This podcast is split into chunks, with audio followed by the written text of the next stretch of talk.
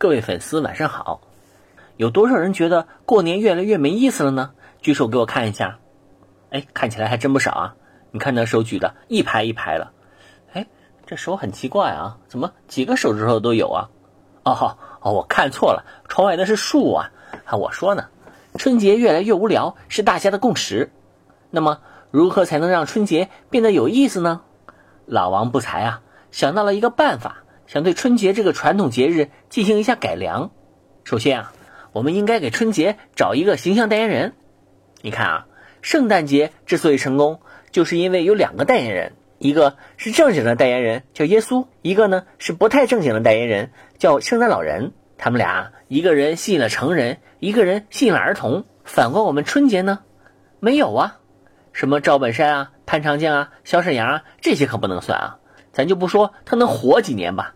咱就说他能活几年吧，人家耶稣圣诞老人可是永生不死的，所以人家的节日可以永远的过下去。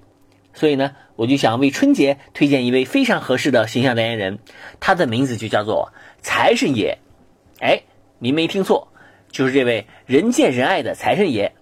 顺便说一下啊，今天初二正是祭奠财神爷的日子，我们要做的呢就是把二爷扶正，春节就有意思了。财神爷可以当那个不正经的代言人，那位正经的代言人是谁呢？老王建议，那个啊就空缺吧。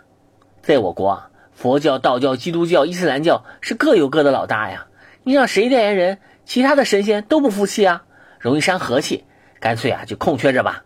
接下来就好办了，我们要把春节的主题也换换。现在春节什么主题啊？团圆。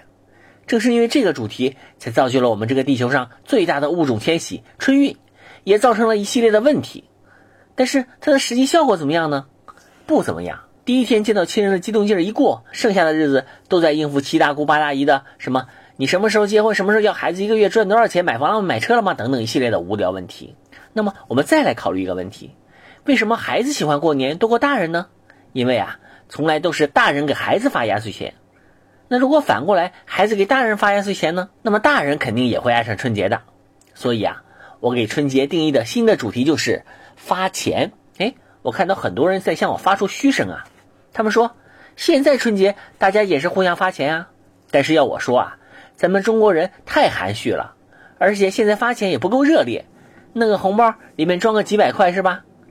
而且最重要的是啊，作为社会中流砥柱的我们青年人都在往外送钱，这怎么可能让这个春节变得喜闻乐见呢？所以啊，我建议。春节呢，就让我们财神爷出来发钱，我们也弄个袜子捆床头。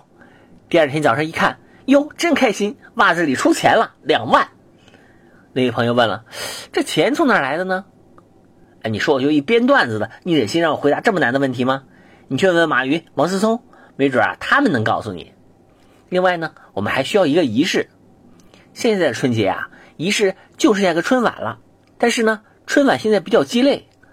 可抛弃了春晚呢，好像也没有一个仪式能让全国人民共同来完成了。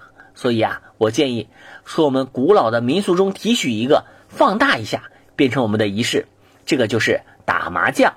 但是啊，目前四个人一桌的麻将规模太小，所以啊，我们要重新设定规则，要让五百人甚至一千人能够共同打一副麻将。在打麻将的同时呢，也是祭祀财神的仪式。而且啊，我们就以社区为单位，彻底取消春节合家团圆的习俗。该团圆啊，你平时团圆去。春节这天啊，我们主要增进邻里感情。